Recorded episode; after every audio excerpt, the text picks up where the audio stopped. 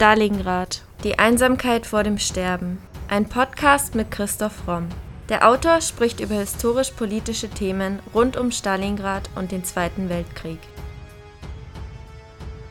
Thema der heutigen Folge: Walter Model, Hitlers Feuerwehrmann.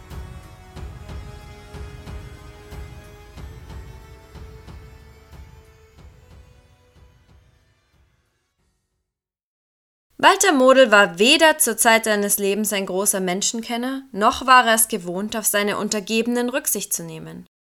Denn er hatte auch keine Rücksicht gegenüber der eigenen Person. Joseph Goebbels charakterisierte Model in seinen Tagebüchern einmal als einen fanatischen Anhänger des Führers sowie einen richtigen Nationalsozialisten. In den deutschen Stäben bekam er dagegen schnell den Spitznamen Hitlers Feuerwehrmann, da er ab 1943 immer wieder an verschiedene kritisch gewordene Punkte der Front geschickt wurde, um die Lage dort unter Kontrolle zu bringen. Der Historiker Görlitz charakterisierte Model, der ständig ein Monokel trug, als ein geradezu klassisches Beispiel für einen spätpreußischen Offizierstypus.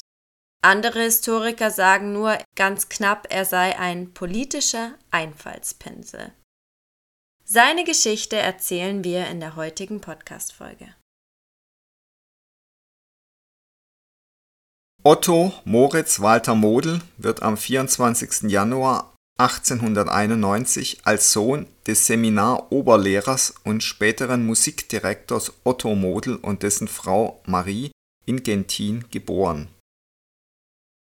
1909 schließt er seine Schulausbildung am Domgymnasium zu Naumburg mit dem Abitur ab. Anschließend tritt er als Fahnenjunker in das Infanterieregiment Nr. 52 in Cottbus ein. 1910, mit 19 Jahren, wird er zum Leutnant ernannt. 1914 zieht Model als Adjutant des 1. Bataillons in den Ersten Weltkrieg, wo er mehrfach verwundet wird 1915 wird er zum Oberleutnant befördert und 1917 wird er dann Ordonnanzoffizier. Das ist meist ein dienstjüngerer Offizier, der einem Kommandeur oder Befehlshaber als Adjutant beigegeben ist und er wird Ordonnanzoffizier beim Chef des Generalstabs des Feldheeres, bevor er dann zum Hauptmann befördert wird. 1918 absolviert er einen Generalstabskurs in Sedan und er wird zweiter Generalstabsoffizier der Gardeersatzdivision und anschließend der 36. Reservedivision. Also er bringt schon im Ersten Weltkrieg auf der Karriereleiter relativ weit. Und er wird dann auch nach dem Ersten Weltkrieg als Generalstabsoffizier in der Weimarer Republik und eben der durch den Versailler Vertrag stark reduzierten Reichswehr da wird er übernommen als Hauptmann und das zeigt, dass man große Stücke auf ihn hält.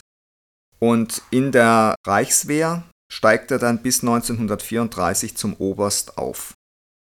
Zunächst organisiert er die Rückführung der Freiwilligenverbände aus Kurland und wird dann im November in das Reichswehr-Infanterieregiment 14 nach Konstanz versetzt. Mit der Entstehung des 100.000 Mann Reichsheeres am 01.01.21 wird Model Kompaniechef im Infanterieregiment 18 in Münster und noch im selben Jahr Generalstabsoffizier beim dortigen Artillerieführer 6.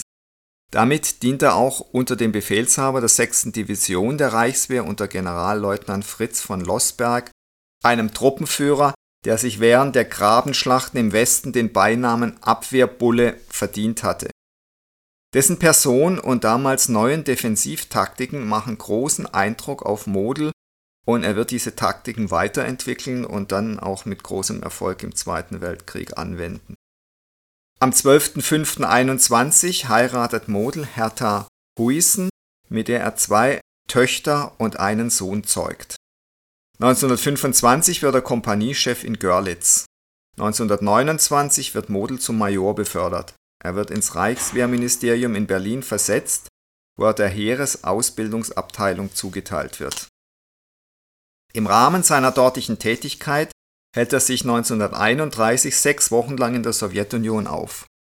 Außerdem ist er als Lehrer für Kriegsgeschichte in der Führergehilfenausbildung tätig Seine historischen Studien gelten unter anderem Gneisenau. 1932 wird er zum Oberstleutnant befördert. Zusätzlich wird Model 1932 Chef des Stabes des Reichskuratoriums für Jugendertüchtigung, das Einfluss auf die verschiedenen Wehrverbände nehmen soll. 1933 wird er Bataillonskommandeur in Allenstein. 1934 wird er dann zum Oberst befördert und er wird Kommandeur des Infanterieregiments Allenstein und dort bleibt er dann auch im Folgejahr. 1935 wird er Chef der 8. Abteilung im Generalstab des Heeres in Berlin, wo ihm die Beaufsichtigung der Entwicklung des Sturmgeschützes und des schweren Mörsers 13 oblag. 1938 wird er Generalmajor und Chef des Generalstabs des 4. Armeekorps in Dresden. 1939 bei Kriegsausbruch am 1. September beteiligt sich Model im Rahmen der 10. Armee des Generals von Reichenau am Polenfeldzug, bevor er am 23.10. Chef des Generalstabs der 16. Armee wird. Als Stabschef der 16. Armee nimmt er am Frankreichfeldzug teil und wird Anfang April zum Generalleutnant befördert. Am 22. Juni beginnt der deutsche Überfall auf die Sowjetunion. Model befehligt die dritte Panzerdivision, mit der er die Schlacht um Kiew mitentscheidet. Model ist bekannt für seine waghalsigen Einsätze, die er oft ohne Flankendeckung durchführt. Also er ist bei den Angriffsoperationen relativ waghalsig und rücksichtslos, während er dann, wie wir noch sehen wird, bei der Verteidigung also sehr viel geschickter und bedächtiger vorgeht. Im November 41 nimmt das Korps unter härtesten klimatischen Bedingungen an der Schlacht um Moskau teil. Obwohl Model auch in der Offensive erstaunliche Erfolge erzielt, liegt sein wahres Geschick im Aufbauen von Abwehrstellungen und durchdachten Rückzugsgefechten. Eine von Models wenigen wirklichen Schwächen ist sein recht harter Umgang mit Untergebenen, insbesondere mit Angehörigen seines Stabes. Beispielsweise, als ihn sein Stabschef während der Winterschlacht einmal bittet, einen bevorstehenden Angriff wegen eines Schneesturms zu verschieben. Model entgegnet scharf. Warum verschieben? Morgen und übermorgen wird es auch nicht wärmer und der Russe marschiert ja auch. Diese rücksichtslose Haltung gegenüber Untergebenen, auch gegenüber den Soldaten, die ihm anvertraut sind, wird sich durch seine gesamte Karriere durchziehen. Models Versuch, mit dem ihm unterstellten 41. Panzerkorps bis Moskau vorzustoßen, scheitert dennoch kurz vor der sowjetischen Hauptstadt im Dezember 41. Die deutschen Verbände sind zu schwach und werden von der Roten Armee zurückgeschlagen. Model will sich nicht eingestehen, dass die Truppe für einen Sturm auf Moskau, der Mitte November wieder anlief, zu schwach ist. Dafür bringen erfolgreiche Abwehrgefechte in der Winterschlacht 41-42 Model den Ruf eines Defensivstrategen und Abwehrexperten ein. Von überlegenen russischen Gardearmeen bedrängt und nach harten Gefechten bereits an beiden Flanken überflügelt, gelingen Model wiederholt brillante taktische Manöver also er kann sich Einkesselungen immer wieder entziehen und das ist auch was, was seine ganze weitere Karriere kennzeichnet. Am 18.01.42 übernimmt er als Kommandeur die 9. Armee, mit der ihm die Stabilisierung des Mittelabschnitts der Front gelingt. Das war damals wirklich also strategisch eine große Leistung, wurde allerdings bezahlt mit einer Million deutscher Gefallener, die dann bis Mitte 42 bereits an der Ostfront gefallen waren. Und als man Hitler das hinterbracht hat, hat er nur gesagt, dafür sind die jungen Leute doch da. Im Februar wird Model für seine Verdienste das Ritterkreuz mit dem Eichenlaub verliehen und er wird zum Generaloberst befördert. Er wird mit seiner 9. Armee am Reschbogen stark bedrängt, kann jedoch zwei Wochen später die erste Abwehrschlacht für sich entscheiden. In der sogenannten Operation Schnecke muss er sich weiterhin den noch starken russischen Verbänden und auch der Partisanen erwehren. Einige Wochen später, am 23. Mai 1942, überfliegt Model in einer Aufklärungsmaschine ein frontnahes Waldgebiet, als ihm eine russische Scharfschützenkugel die linke Lunge zerreißt. Eine sofortige Notoperation in einem nahen Feldlazarett rettet ihm das Leben. Diese Verwundung brachte Model nach jenen des Ersten Weltkriegs das unter Stabsoffizieren seltene Verwundetenabzeichen in Gold ein. Zur Erholung hält er sich für zwei Monate vom Kriegsgeschehen fern. Nach großen Erfolgen der Roten Armee droht die 9. Armee sowie der 4. Armee im Frühjahr 43 die Einschließung im Raum Resch und Vyasma in dem als Büffelbewegung bekannt gewordenen einzigen planmäßigen und von Adolf Hitler bewilligten Rückzug an der Ostfront lässt Model seine Truppen um über 200 Kilometer nach Westen zurückziehen. Nach Erkennung der Gefahr einer Einkesselung blieb den Generälen etwa ein Monat Zeit, den Rückzug akribisch zu planen und die Bewilligung des Führers dafür einzuholen da gab es wohl auch harte Auseinandersetzungen mit Hitler und Model, das muss man ihm lassen, war einer der wenigen Generäle, die es gewagt haben, Hitler zu widersprechen und sich auch gegen ihn durchzusetzen. Trotz schwerer Angriffe der russischen Kalin- und Westfront konnten nach Models Plan innerhalb von 15 Tagen der vorgeschobene Frontbogen um Resch und Vyasma geräumt werden. Dabei wurden sämtliche Truppen und das gesamte Material abgezogen und der Gefahr einer Einkesselung zuvorgekommen. Unter Einsparung von 21 Divisionen wurde die Hauptkampflinie so um 230 Kilometer verkürzt. Model wurde im taktischen Bereich immer mehr zum Begriff, er galt als absolut krisenfest und fast unbegrenzt belastbar. Er war also das, was man heute ein Workaholic nennen würde im April 1943 erhielt der bereits als Feuerwehr der Ostfront bekannte Generaloberst als 28. Soldat der Wehrmacht und als siebter Offizier des Heeres die Schwerter zum Ritterkreuz mit Eichenlaub verliehen.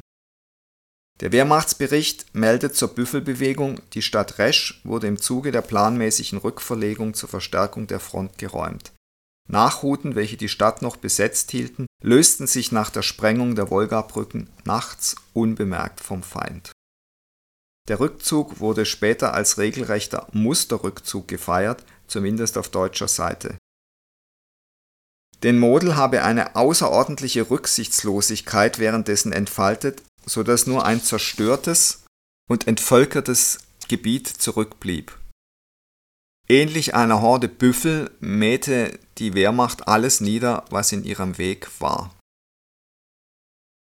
Generalfeldmarschall Mahnstein hat sich auch zum Model geäußert und ihn als einen rücksichtslosen, sehr talentierten und hyper ehrgeizigen Menschen beschrieben, der für seinen persönlichen Erfolg bedenkenlos über Leichen ging. Und das scheint auch zuzutreffen. Model hat immer wieder Erfolge gehabt, aber natürlich hat er diese Erfolge auf dem Rücken seiner Soldaten gehabt. Er hat mal gesagt, meine Soldaten sind meine Kinder, aber er hat sich da schon als sehr grausamer, gnadenloser Vater gezeigt. Und er hat eine kometenhafte Karriere ab Kriegsbeginn hingelegt. Natürlich auch deshalb, weil Hitler ihn sehr geschätzt hat, weil er immer wieder erfolgreich war. Und er war einer der wenigen, die Hitler bis zuletzt immer wieder widersprechen konnten, ohne dass es für sie negative Folgen hatte. Im Juli 1943 befehligt Model bei dem gescheiterten Unternehmen Zitadelle insgesamt fünf Armeekorps, also er ist mittlerweile einer der wichtigsten Militärs an der Ostfront. Zuvor hatte er von der Offensive abgeraten da die deutschen Verbände als zu schwach empfand, um die sowjetischen Truppen wie vorgesehen im Raum Kursk einzukesseln. Und damit hat er auch recht gehabt. Am 4. August muss er dann Orel räumen und dem offensiven Gegner Stück um Stück weichen.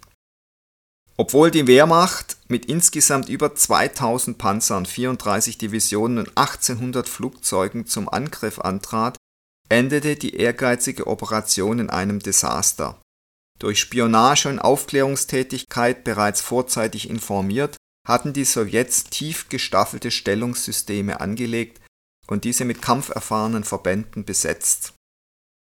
So hatte das Oberkommando der Roten Armee um Kursk 20 Prozent aller verfügbaren Frontdivisionen, 35 Prozent der gesamten Panzerwaffe und 27 Prozent aller Flugzeuge versammelt.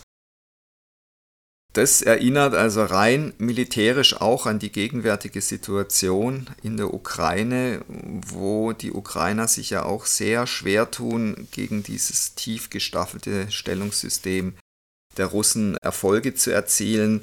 Und es ist eben dann auch immer mit großen Opfern an Menschen und Material verbunden, wenn man gegen solche Stellungen anrennt, wo der Gegner auch lange Zeit hatte, sich intensiv vorzubereiten.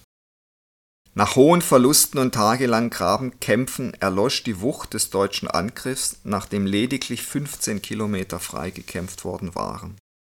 Von überlegenen Truppen zweier sowjetischer Heeresgruppen attackiert, bewies Model mit seiner 9. Armee jedoch erneut sein Talent als Meister der Verteidigung.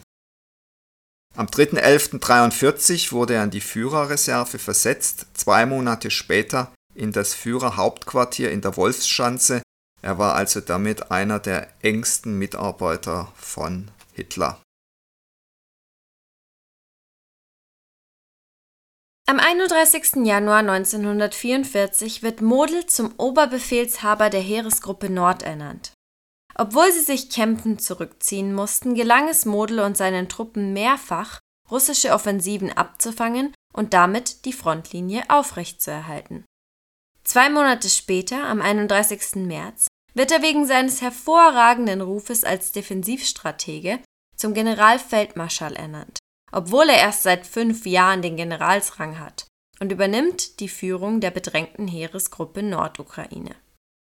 Ab Juni übernimmt er dann die Heeresgruppe Mitte nach deren Zusammenbruch in der sowjetischen Sommeroffensive. Nach der völlig überraschenden Großoffensive mehrerer russischer Armeen, die mit 146 Schützendivisionen und 43 Panzerdivisionen den deutschen Truppen weit überlegen waren, soll Model noch retten, was zu retten ist.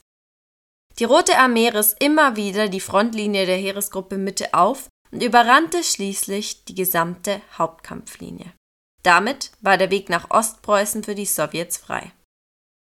Also brach erstmal jeder Versuch eines geordneten deutschen Rückzugs zusammen. Wie viele andere Veteranen des Ersten Weltkriegs sah sich sicherlich auch Model an den 8. August 1918 erinnert, welcher nach dem völligen Zusammenbruch der damaligen Westfront als schwarzer Tag des deutschen Heeres in die Geschichte eingegangen war. Model brachte die sich panisch zurückziehenden Truppen unter seine Kontrolle und beginnt voller Energie mit den Abwehrmaßnahmen. Im Hinterland lässt er Alarmeinheiten zusammenkratzen und organisiert den Bau erster Abwehrstellungen. Die panische Flucht seiner Truppen verwandelt er wieder in einen kämpfenden taktischen Rückzug. Das gelingt ihm nur mit ununterbrochenem persönlichen Einsatz und seiner herausragenden Stabsarbeit. Damit wird die russische Offensive, die wie eine Dampfwalze angerollt kommt, nicht nur kurzzeitig aufgehalten, sondern ganz gestoppt. Für diese militärisch erstklassige Leistung erhielt Walter Model am 17. August 1944 als 17. Soldat der Wehrmacht die Brillanten zum Ritterkreuz mit Eichenlaub und Schwertern verliehen. Besonders erwähnenswert ist folgende Begebenheit aus diesen Tagen, die besser als alles andere Models unerschütterliches Selbstvertrauen widerspiegelt.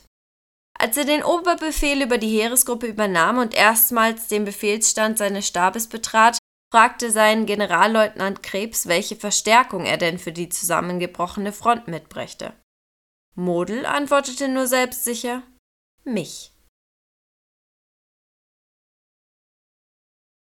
Nach diesem unglaublichen Erfolg wurde Model im August als Nachfolger von Generalfeldmarschall von Kluge zum Oberbefehlshaber West und Oberbefehlshaber der Heeresgruppe B in Frankreich ernannt. Sein Stabschef war der verlässliche Generalleutnant Hans Speidel. Genau in Models Kommandoübernahme fiel die sogenannte Fallait-Krise, die fast zur Vernichtung der Heeresgruppe geführt hätte.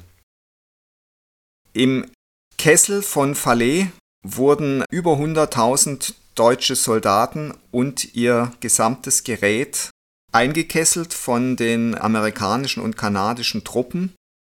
Und zwar eben auch wieder deshalb, weil Hitler verboten hatte, dass die Truppen sich zurückziehen. Und der Generalfeldmarschall von Kluge, der wollte dann persönlich an die Front fliegen, um sich ein Bild von der Lage zu machen. Der hat Hitler schon die ganze Zeit versucht zu überreden, die Truppen zurückzunehmen und wurde dann von Tieffliegern beschossen und war einige Tage verschwunden. Und das war ja kurz nach dem Attentat vom 20. Juli 1944, es war im August. Und Hitler war höchst misstrauisch und hat dann geglaubt, dass Generalfeldmarschall von Kluge heimlich mit den Amerikanern verhandelt. Er hat ihn dann seines Postens enthoben und eben Model dann auf den Posten von Kluge gesetzt. Also es stellte sich im Nachhinein raus, dass Kluge nicht mit den Amerikanern konspiriert hat, aber Model hat dann eben übernommen, hat sofort gegen Hitlers Befehl die Truppen versucht, aus diesem Kessel noch rauszuholen am 16.08.44 ist ihm das mit einem Teil der Truppen auch noch gelungen, auch weil die Amerikaner den Kessel nicht entschieden genug geschlossen haben. Also 50.000 deutsche Soldaten konnten noch entkommen, mussten allerdings ihr Gerät zurücklassen und dabei gingen also 400 Panzer, 1700 Geschütze und auch noch weiteres Gerät verloren. Und ungefähr 50.000 deutsche Soldaten konnten aber nicht mehr aus dem Kessel raus. Die Amerikaner haben ihn dann geschlossen. Bei den Kämpfen starben dann ungefähr noch 10.000 deutsche Soldaten und der Rest, ungefähr 40.000, ging dann in Kriegsgefangenschaft. Der amerikanische General Eisenhower wurde, als er den Kessel besichtigt hat, an Dantes Inferno erinnert. Und er hat es also so beschrieben, dass man über hunderte von Metern nur über gestorbenes und verwesendes Fleisch gegangen ist und also es muss entsetzlich gewesen sein. Das war die schlimmste Schlacht an der Westfront, der Kessel von Falaise. Und natürlich war der Krieg längst verloren und das hätte im Grunde auch Model wissen müssen, aber Hitler hat unerbittlich weitergemacht und es ist tatsächlich so, dass ab Sommer 44 bis Kriegsende Mai 45 mehr Menschen in Europa noch zu Tode gekommen sind als in den ganzen Kriegsjahren zuvor. Also das muss man sich mal vorstellen, dass eben gerade in diesem letzten Dreiviertel Kriegsjahr es noch unglaublich viele und natürlich völlig sinnlose Opfer gegeben hat. Und das sollte vielleicht auch ein Hinweis darauf sein, dass es immer besser ist, Kriege möglichst früh zu beenden, als sie immer weiter sinnlos laufen zu lassen.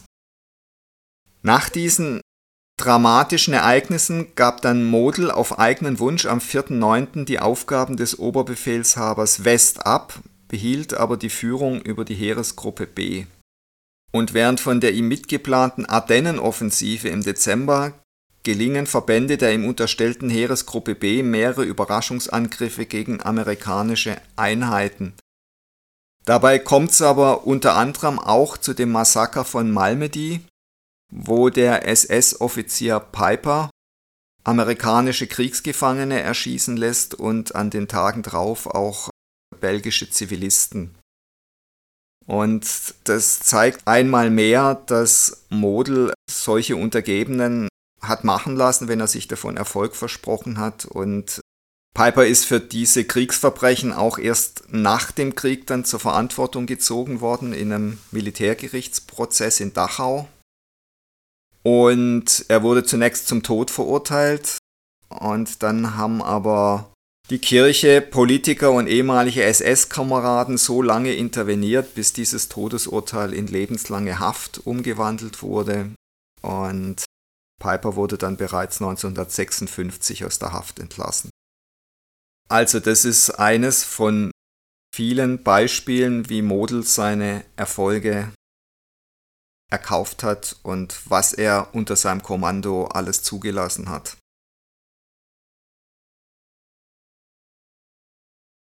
Nach dem gescheiterten Attentat auf Hitler am 20. Juli versichert ihm Model als einer der ersten seine Treue per Telegramm sobald ihn die Nachricht erreicht hatte. Schließlich stimmt auch er Hitlers sogenannter großer Lösung zu. 1945, trotz Models Loyalität gegenüber dem Führer, befolgt er den sogenannten Nero-Befehl, also die von Hitler angeordnete vollständige Zerstörung sämtlicher Industrie-, Verkehrs- und Versorgungseinrichtungen im Ruhrgebiet, nicht. Im April wurden die Truppen der Heeresgruppe B zwischen Rhein, Ruhr und Sieg von US-Truppen überflügelt und im sogenannten Ruhrkessel zusammengedrängt. Die einzige Hoffnung der Eingeschlossenen war ein Entsatzangriff der eilig aufgestellten Armeegruppe Wenck doch diese wurde unmittelbar vor Angriffsbeginn nach Osten verlegt, um als Entsatz für den Berlin-Kessel eingesetzt zu werden. Somit war das Ende der Heeresgruppe besiegelt. Ein Ausbruchsversuch nach Osten wurde vom Oberbefehlshaber West, Generalfeldmarschall Kesselring, sowie natürlich Hitler aber abgelehnt. Als Model nach schweren Verlusten und ausbleibenden Erfolgen keinen militärischen Ausweg mehr sah, bewies er seinen couragierten Ruf und befahl am 21. April die Feuereinstellung. Er löste die gesamte Heeresgruppe B auf.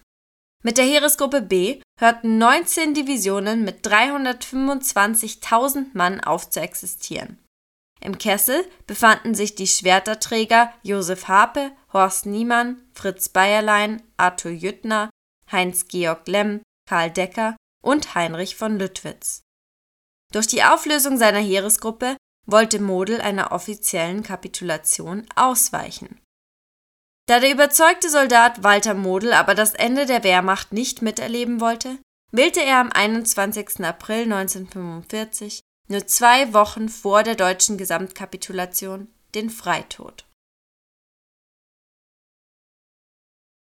Model gehörte zu den jüngsten Offizieren, die zwischen 1936 und 1945 den Rang eines Generalfeldmarschalls erhielten. Er verstand sich als unpolitischer Offizier, war jedoch als überzeugter Antikommunist treuer Gefolgsmann Hitlers. Ihm verdankte er in erster Linie seine steile Karriere. Ob er die Gräueltaten des Naziregimes mitbekam oder davor die Augen verschloss, ist nicht sicher zu belegen doch zeigt sein rücksichtsloses und grausames Verhalten zum Beispiel bei der Büffelbewegung, also bei diesem Rückzug im Osten, dass er vor Kriegsverbrechen nicht zurückschreckte und sie zugelassen hat, auf jeden Fall, wenn er sie nicht sogar selber befohlen hat. Dafür ist ja auch das Massaker von Malmedy ein weiteres Indiz. Als Optimist war Model geneigt, Schwierigkeiten zu ignorieren, er war ein absolutes Arbeitstier. Er sagte mal zu einem Untergebenen, der Tag hat 24 Stunden, nehmen Sie sich die Nacht dazu, dann werden Sie mit Ihrer Arbeit herumkommen. Er war persönlich ein tapferer Soldat, selbstbewusst, temperamentvoll und von kaum zu bändigen Tatendrang. Er suchte ständig die Nähe zu den Brennpunkten der Front, um den Soldaten durch seine Einsatzbereitschaft und Unerschrockenheit Mut zu machen. Also er war durchaus auch einer der Kommandeure, die in vorderster Linie zu finden waren. Der Name Model wurde während des Zweiten Weltkriegs zum Inbegriff für erfolgreiche Defensivstrategie und ausgezeichnete Generalstabsarbeit. Oft als Rettungsanker der Ostfront bezeichnet wird Generalfeldmarschall Model in einem Zug mit von Mahnstein, Rommel und von Rundstedt als einer der besten deutschen Strategen genannt. Ferner wird er als Meister in der Kunst, die Truppe noch persönlich zu führen, bezeichnet. Und das, obwohl er eben die Soldaten oft sehr schlecht, gnadenlos und auch grausam behandelt hat. Walter Model war neben Erwin Rommel, Walter von Reichenau, Fedor von Bock, Erwin von Witzleben und Hans-Günther von Kluge einer jener Generalfeldmarschälle, die den Zweiten Weltkrieg nicht überlebten. Er war jedoch der Einzige, der gewissermaßen an der Front den Tod fand, in dem Fall eben in Form von Selbstmord. Model wird immer wieder als unbequemer Mensch bezeichnet von Leuten, die ihn kannten. Aber man muss ihm immerhin zugutehalten, dass er Hitler die Meinung gesagt hat und sich auch gegen ihn immer wieder durchgesetzt hat. Er war im Umgang oft ruppig und harsch. Er hat eine ganz abgehackte Militärsprache gepflegt und so war auch sein Denken. Er wurde von vielen Mitarbeitern gefürchtet und teilweise sogar gehasst. Er hat ein sehr starkes Selbstbewusstsein bis hin zur Selbstüberschätzung. Als die Alliierten zum Beispiel die Brücke von Arnheim nehmen wollten und er das mitgekriegt hat, hat er zunächst geglaubt, dass ihr Ziel sei, ihn persönlich gefangen zu nehmen, was natürlich falsch war. Die Bestände des privaten Nachlasses, aus denen sich Walter Models Geschichte rekonstruieren lässt, sind nicht sehr umfangreich.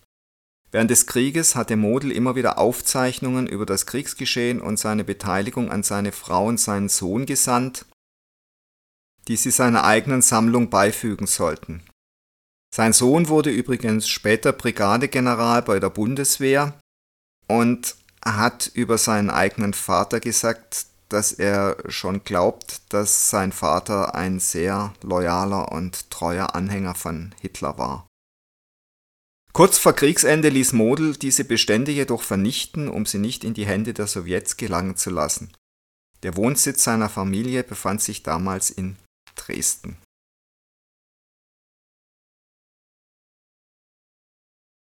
Models militärische Leistungen als geschickter Truppenführer im Zweiten Weltkrieg werden fast durchgängig gelobt.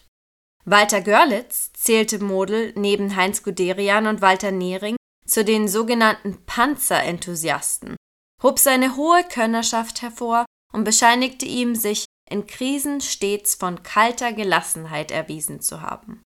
Marcel Stein sah in ihm eine Ausnahmeerscheinung unter den deutschen Feldmarschallen. In die Militärgeschichtsschreibung ist er als Meister der Defensive eingegangen. Untrennbar mit diesen Lobpreisungen verbunden ist allerdings eine fast durchgängige Kritik an seinem Führungsverhalten. So schreibt Görlitz einmal, Model war weder Zeit seines Lebens ein großer Menschenkenner, noch war er es gewohnt, auf Untergebene Rücksicht zu nehmen, weil er selbst keine Rücksicht gegenüber der eigenen Person kannte. Temperamentsausbrüche, Ungeduld und eine knappe, abgehackte Sprache und Denkweise seien typisch für ihn gewesen. Er behandelte seine Offiziere manchmal wie ein Stück Dreck, sagt Marcel Stein, und zitiert dabei General Edgar Röhrichts Urteil über Model. Außerdem habe er immer wieder mit Standgerichten gedroht, um seine Soldaten und Untergebenen gefügig zu machen. Models Verhältnis zu Hitler war weitgehend positiv. Nach dem Attentat vom 20. Juli 1944 sandte er als einer der ersten ein Ergebenheitstelegramm an den obersten Befehlshaber der Wehrmacht. Joseph Goebbels charakterisierte Model in seinen Tagebüchern als einen fanatischen Anhänger des Führers. Doch trotz solchen Äußerungen wird Model in der Literatur meist als unpolitischer Soldat dargestellt. John Zimmerman, Militärhistoriker am Zentrum für Militärgeschichte und Sozialwissenschaften der Bundeswehr in Potsdam, hat noch jüngst dazu bemerkt, sein Soldatentum war losgelöst von irgendeiner anderen Sinngebung als der militärischen. Dessen oberstes und wohl einziges Kriterium war die Erfüllung des Auftrages. Welchem Herrn und welchem Ziel er diente, welche Mittel er anwendete, schien kaum Bedeutung für ihn besessen zu haben. Im Grunde wird hier eine richtige Söldnermentalität beschrieben, und es kristallisiert sich schon ein Bild raus von einem sehr begabten Militär, der hyper ehrgeizig war und unbedingt Karriere machen wollte und dem es wohl erst in zweiter Linie wichtig war, für wen er da gearbeitet hat und was er da angerichtet hat. Also, dass Model dann am Schluss Selbstmord begangen hat, zeigt, dass er es eben in keinster Weise verkraften konnte, erfolglos zu sein und gescheitert zu sein, und zwar auf ganzer Linie.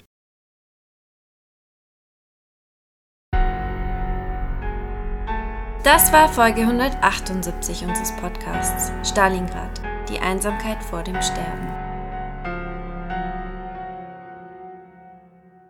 Briefe an die Front, Briefe von der Front. Was schreibt jemand, der im Zweiten Weltkrieg kämpfte, über die schreckliche Realität, mit der er sich Tag für Tag konfrontiert sieht? Wie viel durften die Menschen zu Hause vom Frontgeschehen wissen? Die Antworten auf diese Fragen sind so überraschend wie erschütternd. In einer Neuauflage von Stalingrad, Die Einsamkeit vor dem Sterben, hat Christoph Fromm seinen Erfolgsroman durch Originalstimmen erweitert.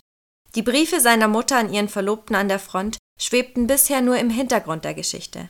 Jetzt bekommen auch LeserInnen Einblick in Fromms Recherchegrundlage. Die Neuausgabe von Stalingrad mit Vorwort und Briefen ist ab sofort überall dort erhältlich, wo es E-Books gibt.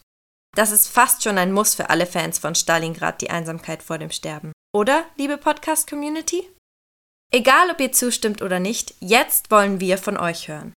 Themenvorschläge sowie Anmerkungen und Anregungen nehmen wir gern bei primero.primeroverlag.de oder über Instagram bei primero-verlag entgegen. Und wenn ihr euren Lieblingspodcast anderweitig unterstützen wollt, können wir euch unser Bücherangebot ans Herz legen.